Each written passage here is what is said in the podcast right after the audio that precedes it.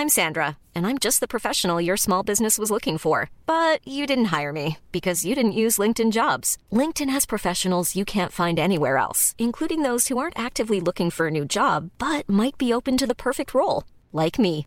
In a given month, over 70% of LinkedIn users don't visit other leading job sites. So if you're not looking on LinkedIn, you'll miss out on great candidates like Sandra. Start hiring professionals like a professional. Post your free job on linkedin.com/people today. Eu sou Mário Persona e essas são as respostas que eu dei aos que me perguntaram sobre a Bíblia. Você ficou em dúvida se deve ou não ensinar o que, o que tem aprendido da palavra de Deus para outros irmãos das denominação, da denominação da qual você saiu e que tem procurado você pedindo esclarecimento sobre a razão da sua saída, etc.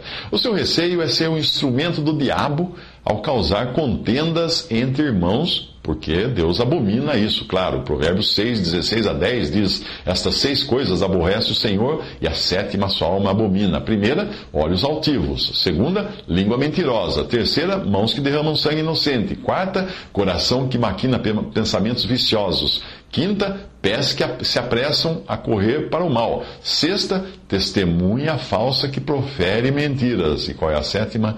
O que semeia contendas entre irmãos. Portanto, a sua preocupação procede, sim, senhor. Principalmente quando nós entendemos que muita gente que pertence a uma denominação religiosa não está ali no caráter de lobos, não. Estão ali no caráter de ovelhas, são irmãos amados em Cristo, salvos por Cristo, que creem no Salvador. E você deve ter todo o cuidado para não escandalizá-los e nem ser pedra de tropeço para eles. Inclusive, existe o risco de você agora ser procurado pelos lobos, ah, aí sim, que buscam apenas um argumento válido para destruir o rebanho. É isso que os lobos querem. Nesse caso, você ingenuamente se tornaria mentor de alguém que pode estar buscando fazer exatamente aquilo que você quer a todo custo evitar: semear contenda entre irmãos. No meu canal no YouTube, o canal do Evangelho em 3 Minutos, um dos vídeos mais acessados é aquele que eu falo dos falsos pregadores, falsos profetas que vivem pedindo dinheiro na TV. Eu tenho centenas de vídeos, a maior parte falando do Senhor. Porém, em meio a tudo isso, este é justamente o que atrai a maior atenção do que os outros. Porque você encontra sempre pessoas mais interessadas em ouvir falar do erro do que do acerto. No jornalismo existe uma máxima que diz: se não sangrar, não dá audiência. E nesse sentido, nós também devemos ser prudentes como as serpentes e simples como as pombas, para não darmos aos cães as coisas santas, nem aos porcos as vossas pérolas, para que não as pisem voltando-se vos despedacem, e não deem ocasião também ao adversário de maldizer. Mateus 10, 16, Mateus 7, 6 e 1 Timóteo 5, 14, essas passagens. Um dia desses, eu precisei escrever ao, ao autor de um blog para tirar justamente esse vídeo do blog dele. Eu, não, eu, eu, permito qualquer um publicar as coisas que eu, que eu escrevo, ou que eu uh, gravo em vídeo ou áudio. O problema é que esse rapaz é testemunha de Jeová. E ele estava usando o meu vídeo como munição contra o povo de Deus. Era um herege, testemunho de Jeová, não crê na divindade de Cristo e usando esse vídeo para falar mal dos que são verdadeiramente crentes em Cristo. É sempre uma tentação muito grande eu usar os vídeos do Evangelho em 3 minutos para descer a lenha na cristandade por duas razões. Dá muito ibope e me faz sentir muito bem. É, carne é carne.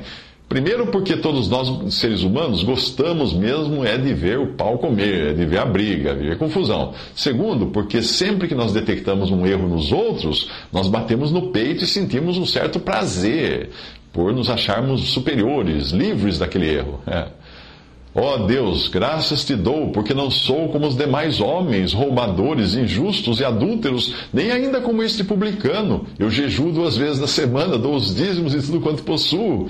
Essas palavras eram do, do fariseu no templo uh, se exaltando diante do pobre publicano, que foi aquele que foi, saiu justificado dali diante de Deus por causa da sua humilhação.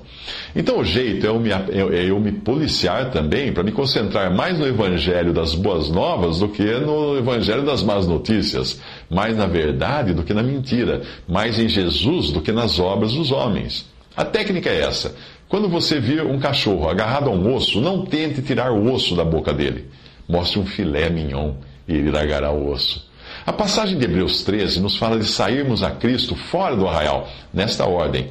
Não basta ser, uh, uh, ser repelido pelo, pelo erro, é preciso ser atraído por Jesus. Portanto, a minha sugestão é que não deixe de ensinar toda a verdade àqueles que procurarem por você, mas se policie para sempre procurar levar os pensamentos cativos à obediência de Cristo.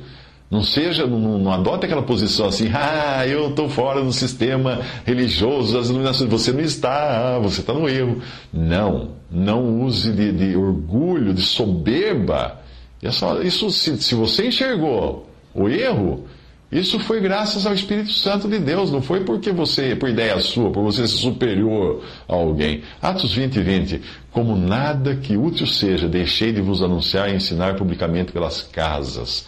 Paulo escreveu isso, mostrando que nós devemos sim também falar das coisas que nós temos aprendido. Se você simplesmente fizer as, as pessoas entenderem o erro e se afastarem dele, se afastarem do erro, isso não significa que elas serão automaticamente levadas à verdade. Hum. Enquanto muitos pregavam a verdade da salvação pela fé em Cristo Jesus durante séculos, existia um evangelho protestante que nada mais era do que denunciar a idolatria católica. Mas ainda que alguém abandone a idolatria católica, isso não o salva. Não sei se estou sendo claro aqui. Uh, não basta você mostrar para as pessoas o erro. Se elas não perceberem o que é o acerto, o que é Cristo, elas têm que sair do erro, mas sair a Cristo. Não simplesmente sair do erro para ficar descendo a lenha no erro, como muitos fazem hoje.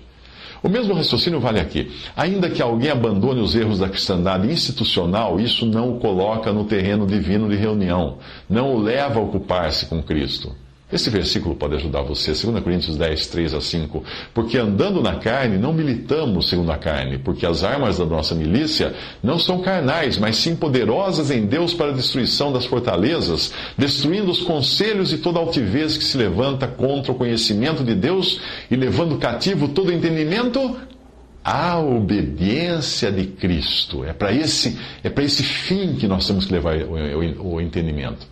Lembre-se sempre de que muitos que estão nas denominações, inclusive pastores e líderes, estão sinceramente buscando servir a Deus. Eles simplesmente não entendem que existe uma alternativa para fazer isso. Mas são pessoas sinceras.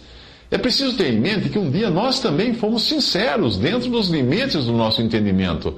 Porque se você não entender isso, você vai cair na soberba, você vai se transformar uma pessoa soberba, intragável, e em nenhum momento vai apresentar o Espírito de Cristo no tratamento com as pessoas.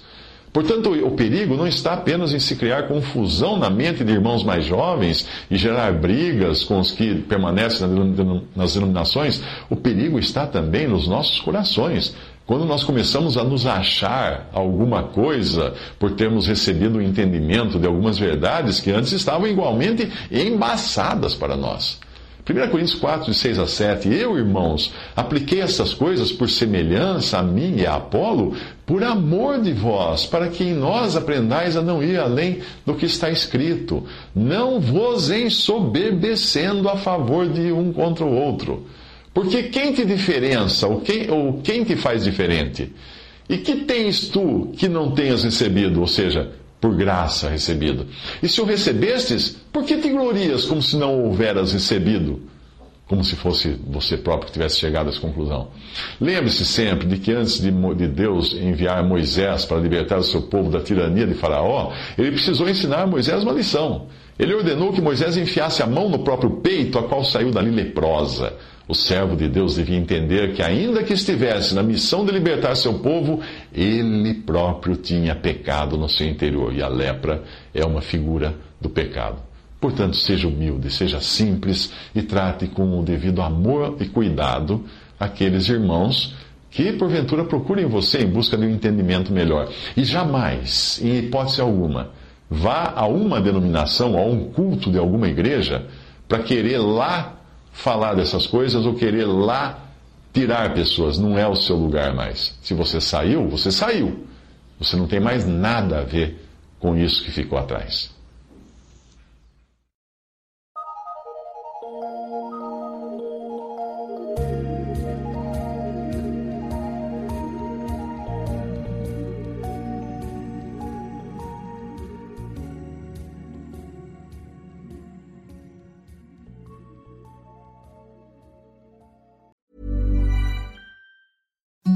Imagine the softest sheets you've ever felt. Now imagine them getting even softer over time. That's what you'll feel with Bowl and Branch's organic cotton sheets. In a recent customer survey, 96% replied that Bowl and Branch sheets get softer with every wash. Start getting your best night's sleep in these sheets that get softer and softer for years to come. Try their sheets with a 30-night guarantee. Plus, get 15% off your first order at bowlandbranch.com. Code BUTTERY. Exclusions apply. See site for details.